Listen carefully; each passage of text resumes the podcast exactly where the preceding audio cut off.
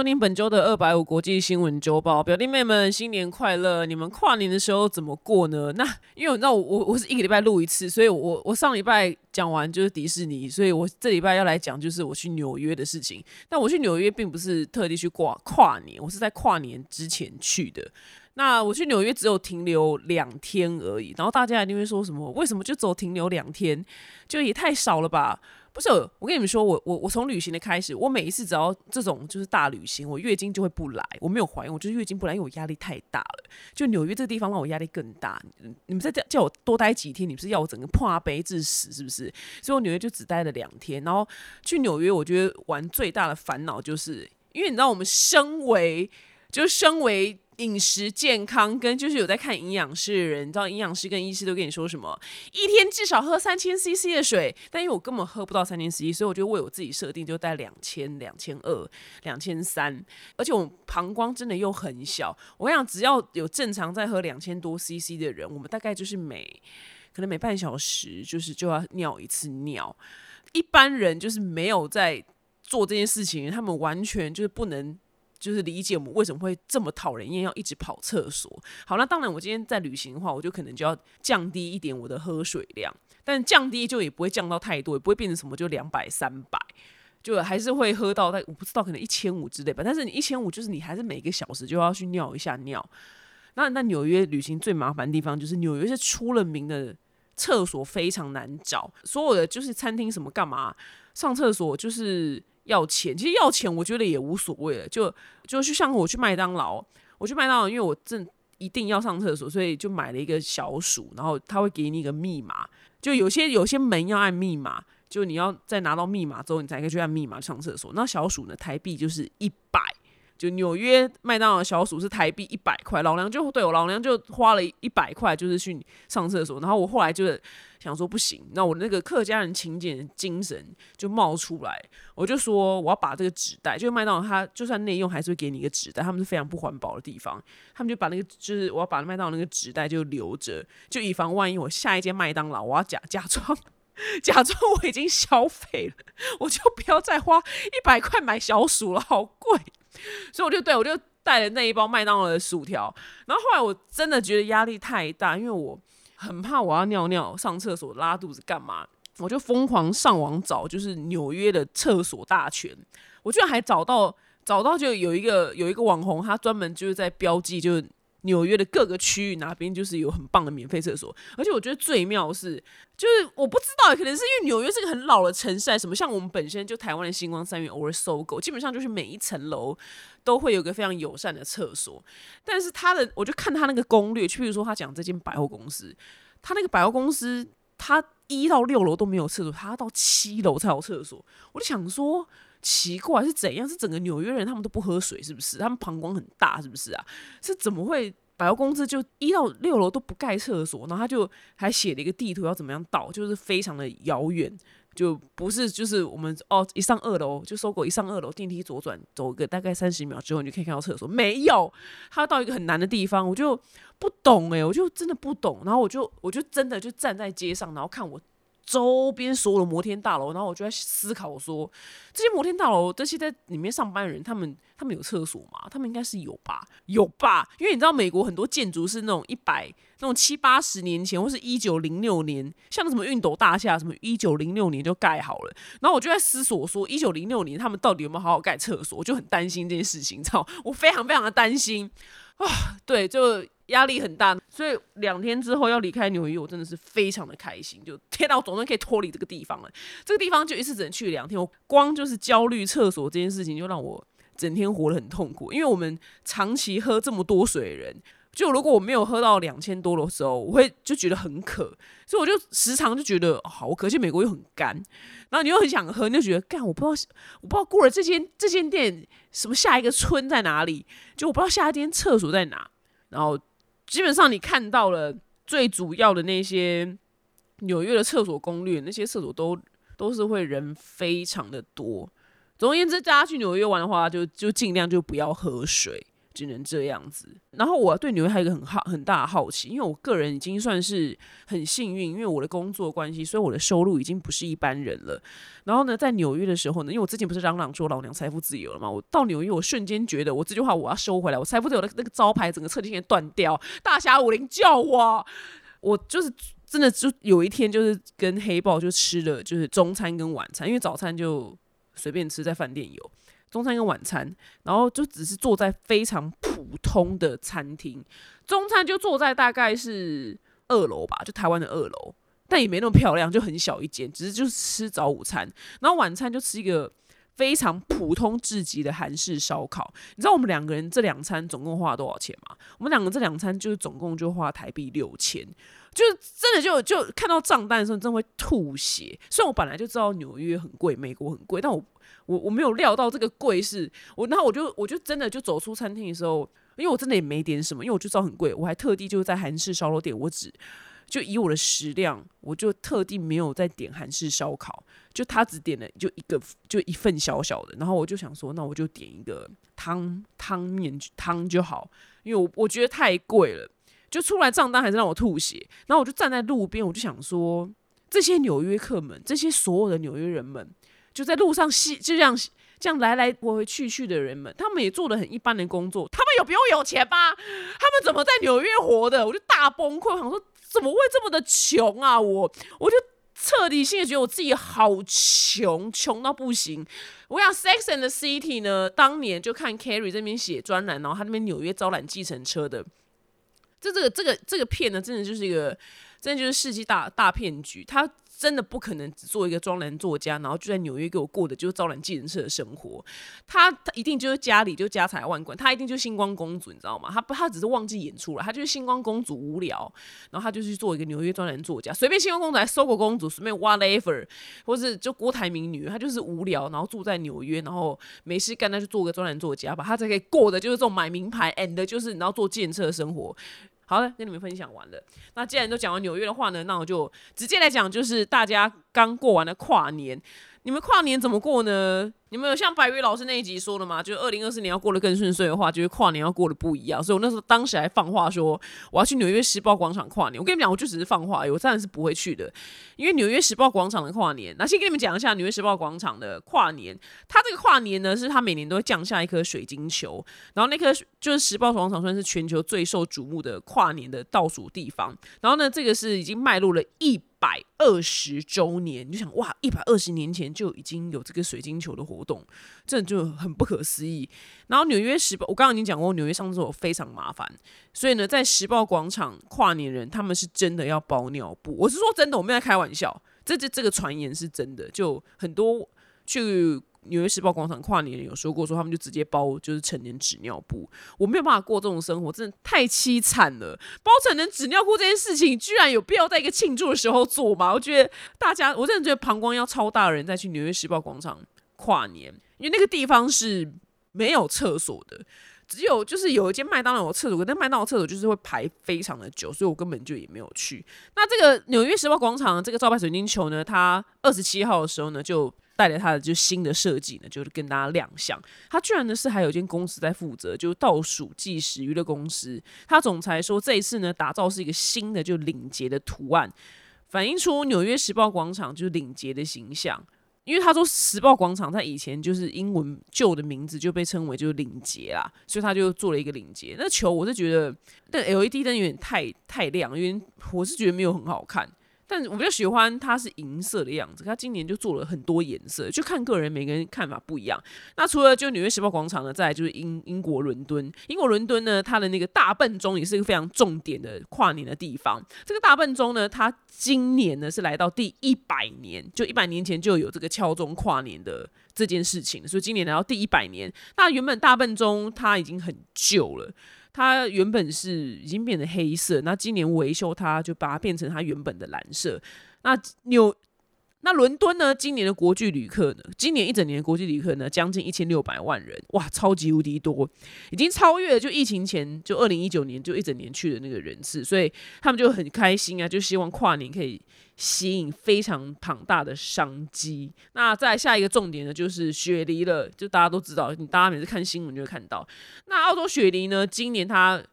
大概是有一百万人到现场观赏他那个十二分钟的烟火，烟火呢是一点三万发，就空中烟火，然后三点六万发地面。他的团队有五十个人，然后连续盖烟火就盖了十天，确保每一个烟火的地方啊、图案啊、安全性啊。然后他今年还把一个就是 AI 生成的一个动画，把它投放在。港湾大桥上面，就让大家看就非常爽。这样，我今年跨年就我有跨出我自己，我往年都在台湾跟同群人，那今年在美国跟跟就是新新新认识的人，就朋友的朋友这样。因为我朋友，我讲过超多次，就我住美国这个朋友，因为她嫁给土耳其人，所以然后她的土耳其公婆呢，就也从土耳其就移民到美国，所以她的公婆是有跟我们一起过的。因为我常常。其实我觉得现在时代不太一样，就周遭台湾的女性朋友已经没有这么多人痛恨公婆了。因为在我那个年代，大家讲到公婆都是好像就是恨啊，尤其是我我妈秋女，就是很讨厌她的公公婆婆，就是婆媳问题、公媳问题是一个，我觉得在华人社会好像是一个很大问题。然后后来我觉得到现在，我觉得。这就剩下大概一半了，就有一半人就会说，哦，婆婆人超好，都会煮饭，就煮饭给我们全家吃什么之类。就有些人跟公婆住，然后居然就住的还蛮棒的，就什么公婆还帮忙照顾小孩，然后就觉得，哎，现在时代不一样了。然后因为他算是我，就是因为我也没我也没有遇过土耳其人的公婆，就是哎，就第一次跟他们接触，就哇，真的是很不知道。我当然不会说全部的土耳其公婆人都很好，就是我朋友很幸运，他土耳其公婆人就是。天使，就人也太好了吧！他居然虽然我们语言不通，但他就是会用 Google 翻译，然后跟我们聊天，就小小聊啦，就小聊这样子。就诶，跟年轻人之间是相处也 OK。然后你知道我在，我觉得在任何一个团体里面啊，我想在，我想在任何一个团体里面。就是一定要认识什么样的人，我之前跟你们宣布过，就一定要有那种很会规划行程的人，这种人就一定要认识一个，对。然后在这个团体里面，就一定要认识里面什么很会煮饭的人，还有他公婆就是极会煮饭。跟你说他那，因为我没有吃过什么土耳其菜嘛，因为有啦，就在台湾吃过就不好吃，可能是因为没有办法取得原料吧。然后所以我就在这边就吃到了很认真的土耳其菜，是我人生没有就是没有吃过的味道，因为那些味道那些新香料是。我们的嘴巴没有经历过的，所以那东西就是到你嘴巴的时候，就哇，怎么世界上会有个食物是这个味道，然后很好吃，然后他们很爱很爱吃咸食配希腊优格，因为他们是地中海饮食，就什么东西可以配优格，就肉沾优格吃，你就觉得哇，又是一个全新的体验呢，怎么会这样吃？因为她的婆婆实在太会煮饭，她婆婆兴趣是煮饭，我就很好奇，我就用 Google 问她说：“哎，你怎么这么会煮饭啊？”就是我真的就我真的太好奇了。因为我妈煮饭神难吃，所以说怎么会有人妈妈怎么会煮饭？然后他就用 Google 翻译回我说：“他说他觉得煮饭让他很舒压。”我就哦，天哪，认识这个人也太爽了吧！就他煮饭给我们吃，他很快乐，你知道吗？然后我又很爱吃，他好像就很开心，就造成一个正向正向的循环。然后没想到呢，公公居然也很会做菜。公公那天就我们在跨年那天去一个朋友家，他公公就。提了，他们两个就很像办外汇，超强，就提了两大袋食物进。他公公马上二话不说，在桌上开始干嘛？做披萨。你知道我我第一次见到披萨哈以外的，就是人类在我面前做披萨。我想说，披萨这么难东西，是一个可以在家里面就是完成的东西吗？就他就就他这边给轻轻松松做披萨，一连就做了三四种不同的口味，真的很好吃，就不是那种。你知道有一些就是做出来好像很好看，但其实很难吃。没有，他就是做出来就真的也很好吃，哇！然后后来我就到家就就认真的思考，我就但是我很庆幸，就是我爸妈煮饭都蛮难吃，你知道为什么吗？因为这样就是维持身材好方法。因为呢，我朋友的老公就比较胖，因为他爸妈做饭这么好吃，怎么可能会瘦呢？就我就后来就还跟我就是传讯给我妈说，妈，我真的很感恩你煮饭这么难吃，诶，我觉得很棒。然后我妈就有点不爽，她就有点北宋。然后，但是我是我是很认真在感恩她，因为我觉得我要是我爸妈这么会煮饭，我真的会变成一个大胖妹。那个好吃程度是会让你失控的。而且她也做了一道土耳其甜点，因为土耳其好像盛产开心果，是绿色的开心果，所以他们就开心果财富自由，开心果大富，他们所有甜点都要加开心果。土耳其有一个很有名的甜点，就类似像台湾的凤梨酥吧，台湾它翻成叫果仁蜜饼，就它就是一个酥饼类东西，然后里面包了开心果，然后它在烤的时候呢，先淋就是非常大量的牛油，然后淋完牛牛油去烤出来才会酥，然后这样还不够。出来之后再淋大量的就是蜜糖浆，它让整个泡在蜜糖浆里面，所以你放冷的时候吃呢，它下面是湿湿的，然后上面也会有一点点酥酥的，就是高油高糖。然后这个这个东西很难做，它做起来非常的费工。他们居然烤了一整盘带来，哎，我想说这东西你懂吗？就等于很像是你今天去。台湾人家，然后他烤了一整盘的，就是老婆饼或 and 就是凤梨酥，你知道，就这么复杂的东西，他居然就这样烤来，我就说天哪，真的，我就大吃特吃，因为没有吃过这个东西的味道。对，然后吃完我就吃，而且我那一天就是因为他已经跟我放话，就他公婆会煮很多饭，我那天呢就先去健身房，就是先去了一个多小时，然后那天白天就只吃了一点点，然后晚上就这样我也大吃特吃，然后。昨天晚上，Becky 跟我宣布说：“哎，我公婆想要就这礼拜六就煮饭请你们吃。”我就说：“他说你要中餐还晚餐呢？”我说：“非常感谢，那晚餐好了，因为白天请你就是我一点到五点都会进健身房，我要在健身房就五个小时，所以我们约晚上。就是我说你先给我让我五个小时去 去健身房，因为你知道那个果仁蜜饼那个东西，你看高牛油又营养师先不要听这一集哦，先先 pass pass 高牛油又泡在糖。”糖浆里面那个东西大概是，你看就是 Google 了，它多大呢？它大概是半张名片的大小。你这样想好了，半张名片大小，所以你吃两块就是一张名片。那你知道我吃几个吗？我吃四个，就是两张名片大小。那两张名片大小真的就是极，然后它还要再配土耳其冰淇淋吃。但土耳其冰淇淋没有那么甜，就土耳其冰淇淋就是你看到它就是黏黏的那个。状态，然后没那么甜，但是本身也是甜的。然后我就说，哦，这要配土耳其冰淇淋吃了。然后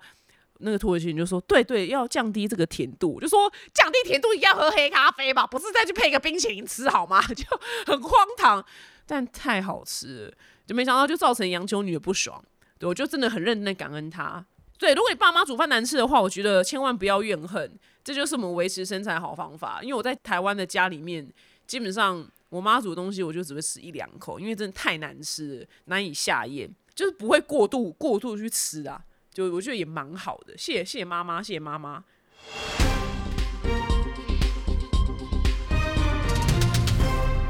接下来的新闻呢，就比较沉重一点点的，来，就是我之前就已经讲过非常多次，我就是台湾的地下交软体反诈骗大使。但因为可能还没有很红，所以在台湾的成效也还不够彰显，这样还是很多人被骗。那不只是台湾，就美国 FBI 调查发现呢，就过去这两年就被叫为就是杀猪盘的这个网络诈骗呢，已经翻涨到就是他们去年一整年就美国人被骗的金额是美金二十九亿，就台大概台币要九百亿元。这个杀猪盘原来它是有个英文的，我以为是中文啊，没想到居然原文是英文，叫做 Pig Butchering Scam。蛮难的，Persian 就是屠宰啦，Scam 就是骗局，S C A M。顺便跟你们分享一下，就 Pick Persian Scam。哦，天哪，发音真的对。那我发音就讲到这件事情，就发音，我也很希望自己发音是那种那种美国 White Bitch 的发音，你知道？因为你知道最近这边遇到一些就不知道是就反正就华人，就黑头发的华人，然后他们就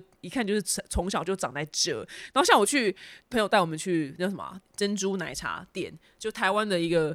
知名品牌，然后他店员就是一个我不知道哪一哪一国人，反正他就是黑头发，就亚洲人，但他就是在这边生长的。他态度也没有不好，但是我觉得他态度就是没有很友善。然后像就在那个珍珠奶茶店呢，就要不好意思先讲别的事情，就是他卖那个。鸡蛋糕哇，五个呃不美金五点五美金，就不要算了。有朋友说超好吃，然后就说就点，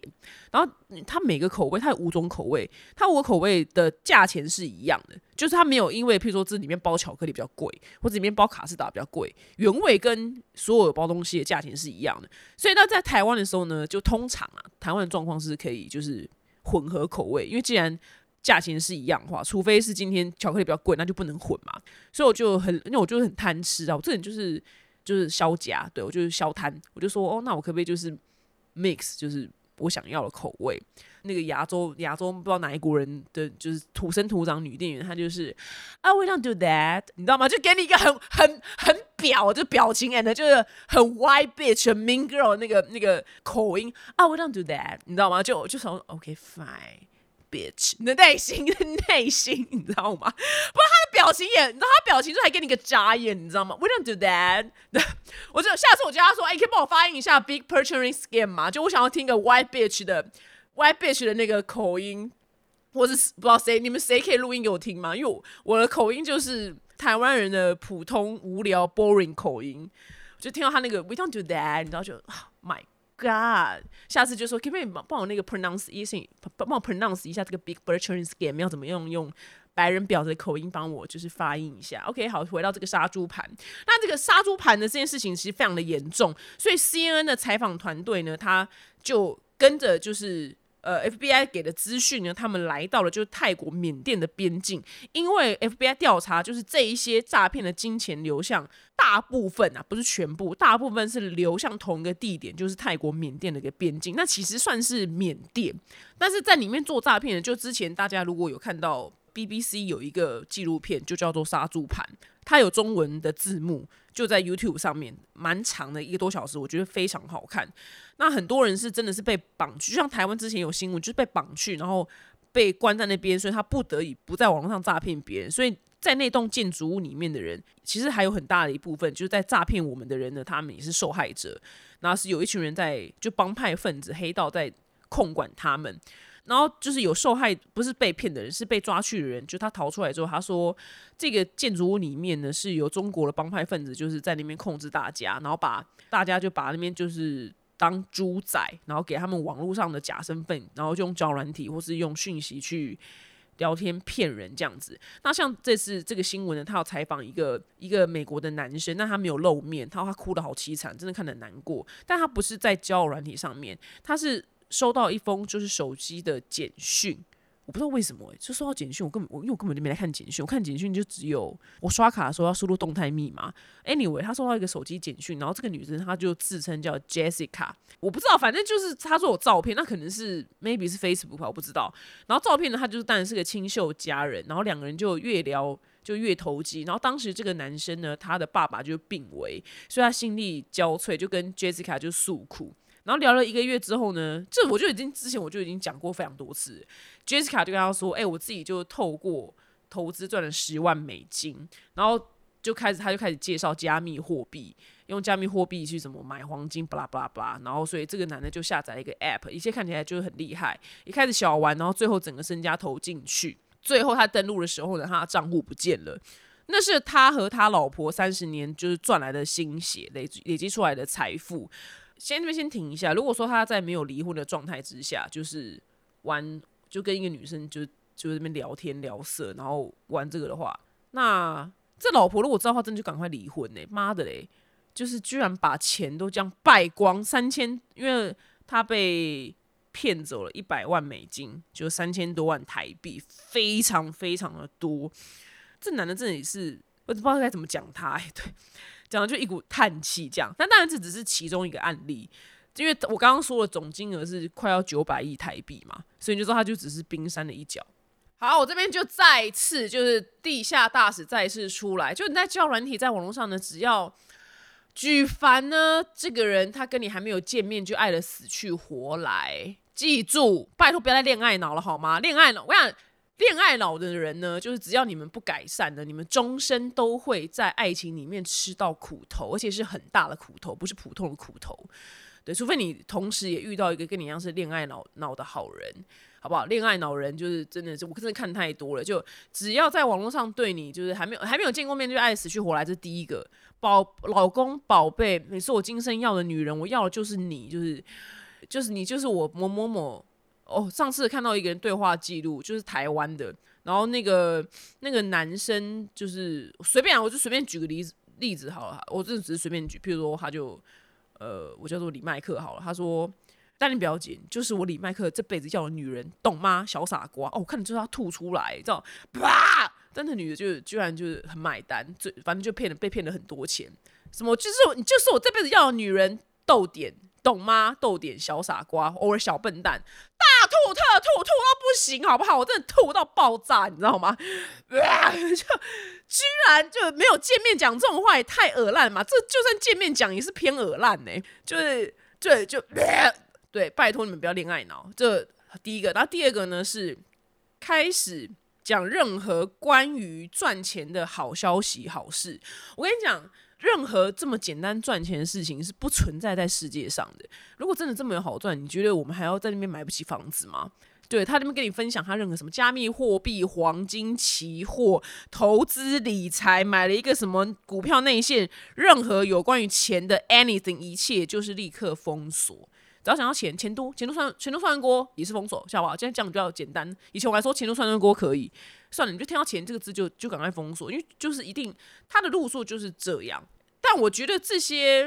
不知道，因为宣传到现在好像效果好像成效也不彰，因为我就没有很红嘛，就不够红，又不是什么阿迪，阿迪可能出来宣传就或者九妹出来宣传，可能效果就会比较彰显一点点。但美国不不不归我管嘛，只是你看美国就连男生也被骗，所以这件事情非常的严重。好，那再接下来呢，就是那到底为什么不能去把，就是已经知道那栋建筑物在哪里，那为什么没有办法去逮捕这些人呢？那因为这一栋建筑物呢，它在泰国缅甸的边境，呃，不是一栋啊，是一批，就是它是一个园区。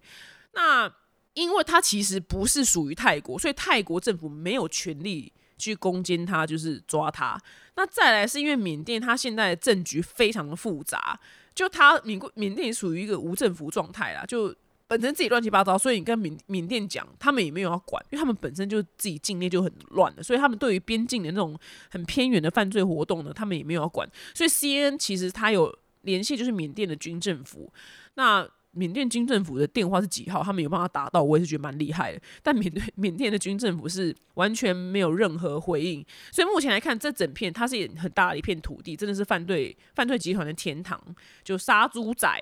最最棒的囚禁地点。不知道，这这可能真的要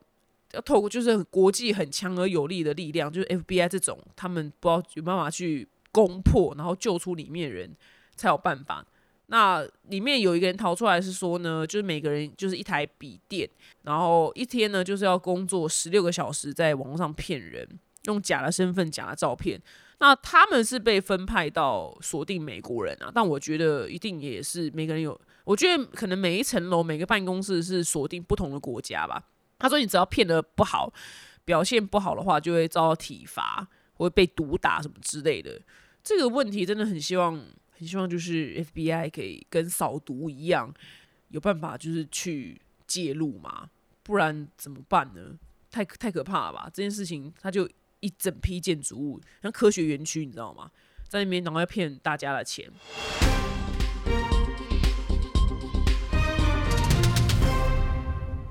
的新闻呢，来讲到开心点的新闻，就是来讲到旅游啦。那欧洲的观光跟运输呢，越来越多元了。最近呢，就是。盖了一个就是连接丹麦跟德国的海底隧道。那这个原本丹麦到德国好像原本要大概四十五分钟到五十分钟左右，但是这个隧道呢，就是如果盖完之后呢，就丹麦到德国开车只要十分钟，就变得非常非常的快。然后好像还可以，它还它同时有盖火车，火车更快，就是大概只要七分钟就可以往返就丹麦跟德国。但是这个隧道呢，大概还要在五年才能开通。哇，这个工程真的非常的浩大，我就很仔细看它。它非常的复杂，就是它有点类似，就在地面上就一段一段盖好，然后再把它放到底下，然后再把东西抽起来，让它把连接起来，然后贯通，就是非常的复杂。它这这个很适合 Discovery 去拍整集，这工程真的极极为浩大。所以呢，以后如果大家去欧洲玩的话，可能就丹麦跟德国，它到时候可以被被放到一个同一个你旅程里面啊。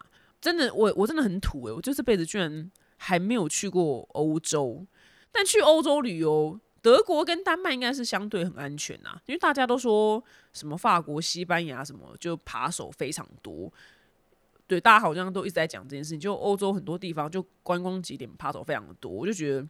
降低了我去玩的那个意愿。不知道哎，不知道有没有大家可以就给我给我一些就是一些指引嘛？因为我这辈子还没踏踏上欧洲的领土过，蛮蛮土的，蛮土的。那除了这样之外呢，还有再是芬兰。芬兰呢，它的交界处呢，就它现在有个全新的旅游，就是你从瑞典的港口出发，哎，查理可以去瑞典的港口出发呢，然后这接下来这个坐这个船呢是三个小时。那这个船呢是一艘很特殊的船，它其实是一九七六年的时候是工业用船，它现在被改建过后呢变成观光使用，所以呢它其实是某一种破冰船。可是它的马力却比一般就是原本它作为观光用的破冰船的马力还要强，因为它原本是工业用的，所以它就可以站在甲板上，就就它就这个船呢就去破冰。那破冰这样之外呢还不够，就是它开到个地方呢，你还可以下船在冰上走。不过最特别的是，它还可以。让你到冰水里面，冰的海水里面游泳，你就想说谁要啊？就不是俄罗斯人疯了吗？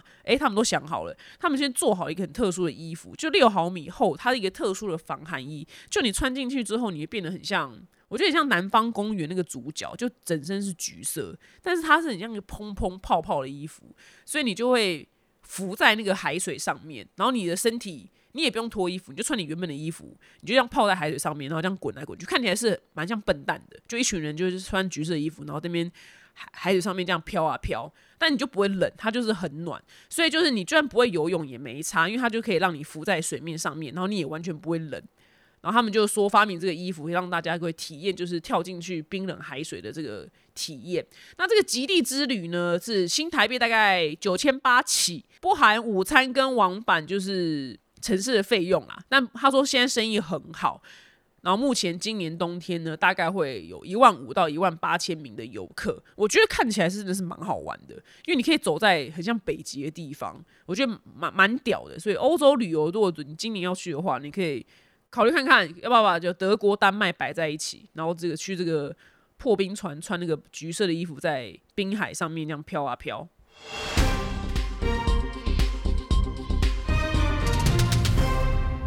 好，下一则新闻呢，又是火了一年还没有退烧的 AI，而且它真的应该是不会退烧了，因为像元宇宙这个议题呢，曾经就一整天要大概听到三百次，哎，马上过气，真的，一片一片歌手，就一片歌手，元宇宙没有人在讨论元宇宙了，但是 AI 这件事情却一直在。发发光发热，《纽约时报》呢，他在去年十二月二十七号的时候呢，他告微软跟聊天机器人就是 Chat GPT 开发商 Open AI，他侵犯该报纸的版权，是美国主流媒体第一个就开告的。那因为呢，这个是他告什么呢？因为你你在用那个 AI 的时候，他回答你问题，他就是在就是他的 AI 去在网络上就是搜寻所有的资料嘛，然后透过学习，就是他会回答你问题。那网络上，因为像是《纽约时报》或者所有的媒体，他们在网络上是是有新闻的，所以他们就一定会用到他们的新闻去做出回答。那《纽约时报》他就说：“我花这么多钱去就做出这些新闻，然后养这些记者，然后就有这些机器，然后写这些写出这些产值，然后他们旗下当然有很多很有名跟很厉害的新闻记者。那结果你就这样拿去免费用啊，所以他就很美送啊。大概理由就是这样子。那当然，其他媒体。一定也是会美送，因为他们的东西等于就是在免费就被 Open AI 拿去拿去用，但是他们都没有收到任何的获利。那其实除了像是纽约时报开告呢，像是那个《冰与火之歌：权力游戏》的作者呢，他在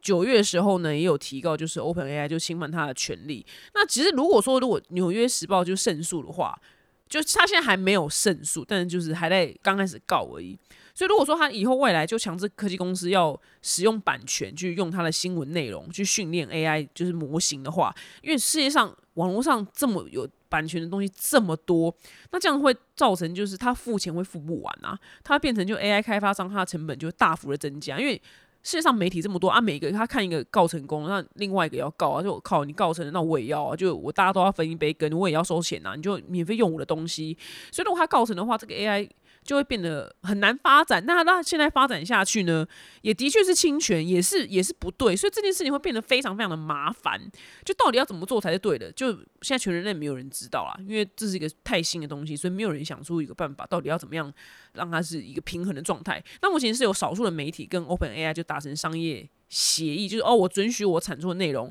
供 AI 的开发商使用，像是美联社或是有一些其他，就我不太知道是。什么媒体？它一个叫做 Political。那如果说像《纽约时报》这种大媒体，他们是没有达成任何协议的话，他当然会非常的生气。所以这这这事情到底要怎么样做？哎，我不知道哎。而且讲到这个事情，因为我昨天就第一次玩就跟 AI 没关了，是 AI 吗？就是 Meta 有出一个四 D 眼镜嘛，什么就是戴戴上去可以玩电动那个眼镜，就很像身临其境，那叫什么忘记？然后手上会拿两两个这样遥控器，然后我就我就进去玩了一下，就走在一个游戏里面，哎，我大概走一分钟，我头就晕了，我就是我要坐下来，我真的头好晕哦，而且哦我在玩恶灵古堡，然后呢，所以你就进去好像走在森林里面，然后有人出现的话，你就要杀他。哎，那个走两步路头就是头晕头晕眼花，哎，我想说哇，这东西真的有办法这样继续玩下去吗？但我不知道它，因为这个眼镜是前一代了，我不知道它最新一代有没有办法解决这个问题。那如果说你有玩过的话，就觉得哦，这游戏真的很让人不太舒服。就你就在一分钟，就真的不夸张，一分钟就是老娘要坐一下，老娘。可是那个游戏必须要站着玩会比较好，因为你坐下来的话。因为他那个那个眼镜，就是你在地上，你要画一个隐形的圈圈，就是在那个世界里面会有个圈圈啊。但我们在现实生活当中看不到那圈圈。那那个世界里面有圈圈，你要在那个圈圈的中心，然后用遥控器去移动，移动你的人往前走，或是往右边看，往左边看。但但是你坐下来的时候，就是那个那个那个荧光的圈圈会在你的眼镜里面会被看到。所以就是你坐下来玩有点会不太好玩，就你头要有点抬高，不然你头只要一点点往下，因为它让你站在中心点，它让你去以在里面的世界观才会是准确的。所以我就觉得啊，这东西怎么那么难玩呢？真的是很不爱打电动哎，哦，有够不爱打电动，天哪，就觉得头头有够痛的。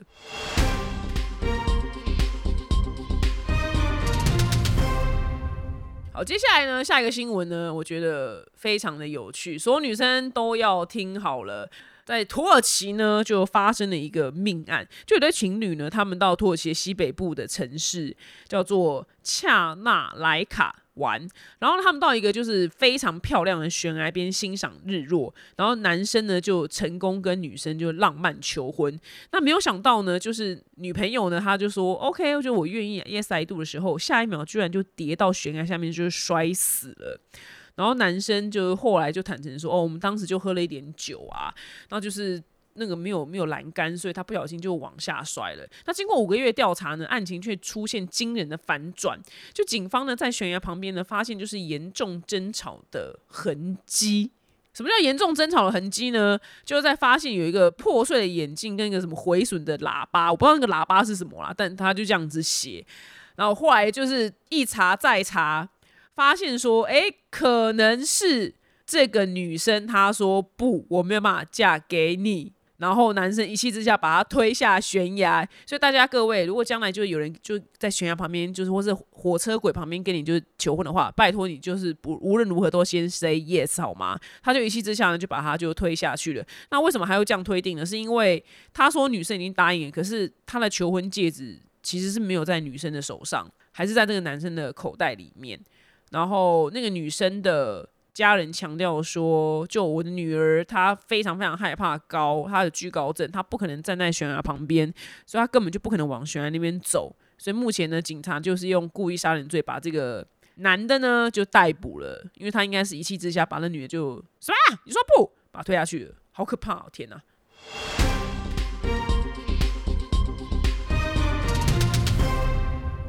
新闻的最后呢，是听完可能对你也没有什么用的冷知识时间。那本周当然就讲就是时报广场啊，纽约时报广场就是 New York Times。刚好我这一次就是有去纽约，就很脏，然后很多尿骚味，很多大麻味，就很脏，一直强调就很脏。我我没有很喜欢呐，就是这个这个城市很厉害，但就我没有我没有很喜欢，就是。太脏了，就觉得很奇怪。对，这个城市不是就是收了税金非常的多吗？这东西，这城市它的税金很重，因为东西很贵嘛，所以税金很重。政府就应该要理论上很有钱，那理论上很有钱就应该要好好的有很多钱去养清洁人员呐。哎，没有呢，就路上极脏呢，脏到不行哎，又破又脏。但是那个破，我觉得是一种美，因为毕竟。地铁是一百年前就已经盖好了，就你想想看，这一百年前就有这个这么厉害的东西，所以它旧你就觉得哦合理。但是真的太多垃圾，然后很多尿骚味跟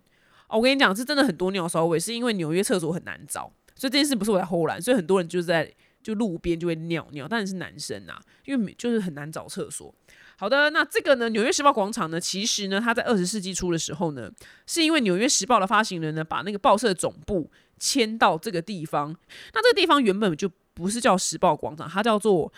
朗埃克广场，它名字叫做 Long Longcare Square，那个字很难念，我不会念，就 Longcare Longcare 对。然后一九零四年的时候呢，就被它改名叫就是时代广场。然后在那个时候呢，就你现在看到很知名的那些大型的那个广告看板，它就开始慢慢被改出来。但当年当然是没有 LED 灯啊，当年就是彩色的广告看板。然后是到可能这。二十年吧，才开始就渐渐就变成你现在看到这样子，就 LED 灯的样子。那在一九零七年的十二月三十一号呢，纽约时报的总部呢，他就举办了这个仪式，就现在非常知名，是叫做降球仪式，就是纽约跨年，大家很多人心中什么跨年的梦想之地，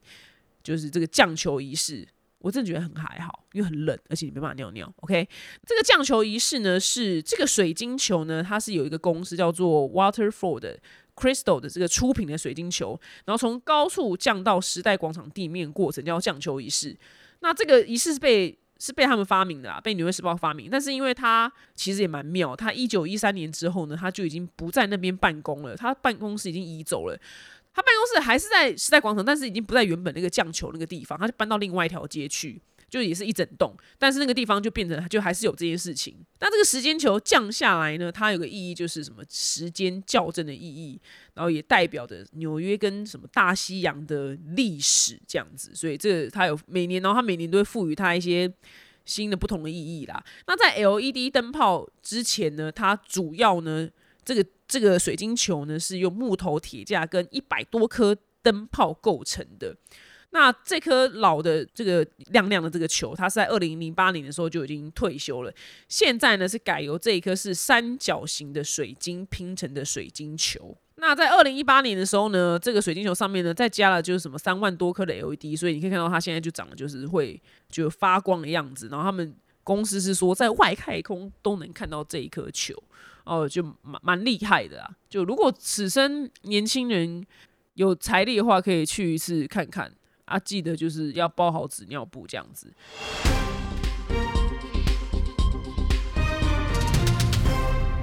最后呢，是巨星下凡来解答。那本周来信呢是 Coco，他说我自己家里面是创业从事。会场布置相关产业非常需要劳动力。我从小就跟着爸妈到处工作，当然他们对我也很好啊，给我吃好穿好。那长大后呢，我开始就是上班，就是他做他自己的工作，但时常呢休假的时候呢，都必须回到家里面帮忙。我是不在乎有没有钱啊，我只觉得就越来越不耐烦。但我知道他们没有我的帮忙，工作量会差很多啊。尤其呢是毕业尾牙的旺季，忙得不可开交。我该用什么心态面对这些呢？我偶尔跟着他们工作，我情绪都会不好。好，这个。这个问题其实非常明确，就是因为他这个人他自己已经有在上班了，然后等于他休假还要再去上班，所以他等于一年到头他都没有休假，所以他当然在休假去帮爸妈忙的时候呢，心情也会非常非常的不好。因为我们人就基于孝顺或干嘛的，就有可能被情绪绑架。嗯，这叫情绪绑架吗？我不知道他爸妈有没有情了啦，但你内心就觉得说，哦靠，我不去帮忙。他们好像会很累很可怜呢，但我就去帮，那去帮我心情又不好，它变成一个恶性循环。那既然如果说你目前就人生有经历过类似的状况的话，因为他像他里面这句说他不在乎有没有钱，就有钱没钱问题，可能他爸妈可能 maybe 就在他来的时候就也没有给他钱。那我觉得你能帮忙的是帮他上网找到这个短期的攻读生嘛？就他既然是劳力，就一定是可以想办法找到攻读生。我觉得你应该帮忙做的是这件事情。而不是说让自己从头到尾都没有休假时间，然后去帮他这样子，这该怎么讲？再对应一下好，我先就是硬把它对应到别的例子好了。就是有些父母啊，先反过来，就是父母他可能在小孩子小的时候，就很常听到一些妈妈就说：“哎呀，有没有小孩什么之后都不能出国，不能约会什么之类。”然后，但是你就真的就说没关系啊，你有公婆帮你带什么之类。就是你就去啊，跟老公去什么去日本什么什么四天三夜什么去约会什么看电影什么都好啊，然后他会度你说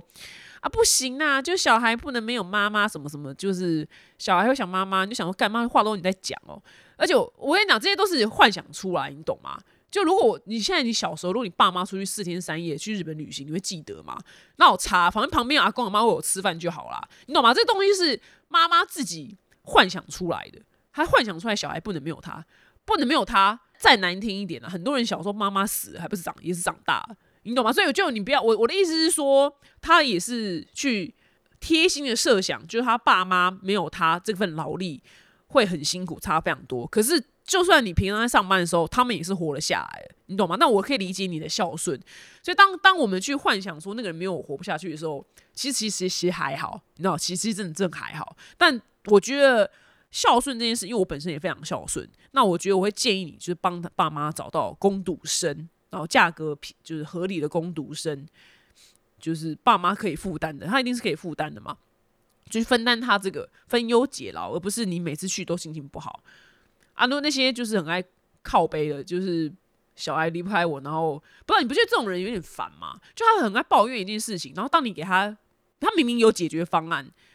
也不难，就只是给公婆带，这有难度吗？还好吧，公婆又不住在冰岛。对啊，然后但他又不去去执行，但他去抱抱怨一样的事情，就说，然后有时候你出国，说啊很羡慕你们，啊你很羡慕你们这种单身都可以要出国就出国，然后像我当妈就没办法，那你就很好心你就跟他说，没关系，你你公婆人那么好帮你带，然后他说啊不行啊，小孩不能没有妈妈什么的，你就觉得干嘛你就只是整段对话就整笑诶，就整段我就说原文对话是这样，你们不要就对我断章取义。就觉得就是我觉得小孩可以没有妈妈，不是，是他一直抱怨他抱怨我们这些没有小孩的人可以可以出国玩，然后我就只好贴心的给他一个建议，这样子。好了，以上呢就是本周的二百五国际新闻收报，非常非常感谢你们愿意收听，不管你在世界的哪一个角落，在哪一个国家，或是你在搭车，或是你今天过得很糟，我永远呢都在这边就给你嘴炮，提供你一个小时，让你。用最轻松的方式呢，了解世界上各式各样大小的事情，然后陪你聊天。我们下周见，拜拜。